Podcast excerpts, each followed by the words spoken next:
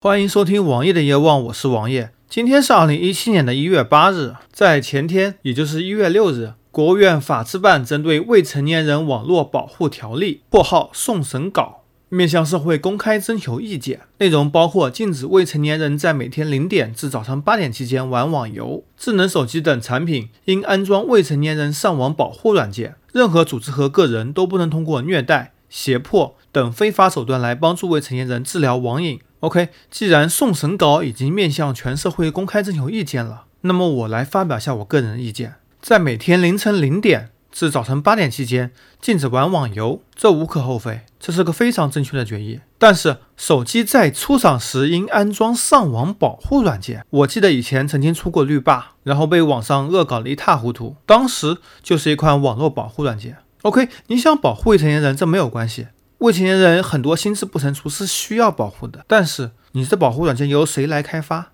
里面包括什么东西？是否会涉及信息安全？是否软件本身能够保证安全，不被黑客攻击而获取到一些非法的资料？这都不能保证。这个决议很像是有关部门拍脑瓜而决定的。也许有关部门的出发点是好的，但是他们往往考虑的不够周全。而且，所谓的在手机上装保护软件，是否会涉及到一些正常成年人的自身的信息安全泄露呢？这也是无法保证的。既然工信部已经严格要求任何手机预装软件都允许卸载，那为什么你还要在手机上要求装一些所谓的保护软件呢？禁止治疗网瘾，这是一个对未成年人正常的保护行为。之前杨教授的行为已经引起了社会上广泛的关注，并且引起了众怒。关于治疗网瘾，其实更好的方法是通过某些心理的手段来进行治疗。而且，就算你有网瘾，这也未必是一个很坏的坏事。如果你在某一方面能够钻得很精，你完全可以以后从事类似的行业。比如说，我有一个远房的表弟，以前沉迷于游戏，不读书，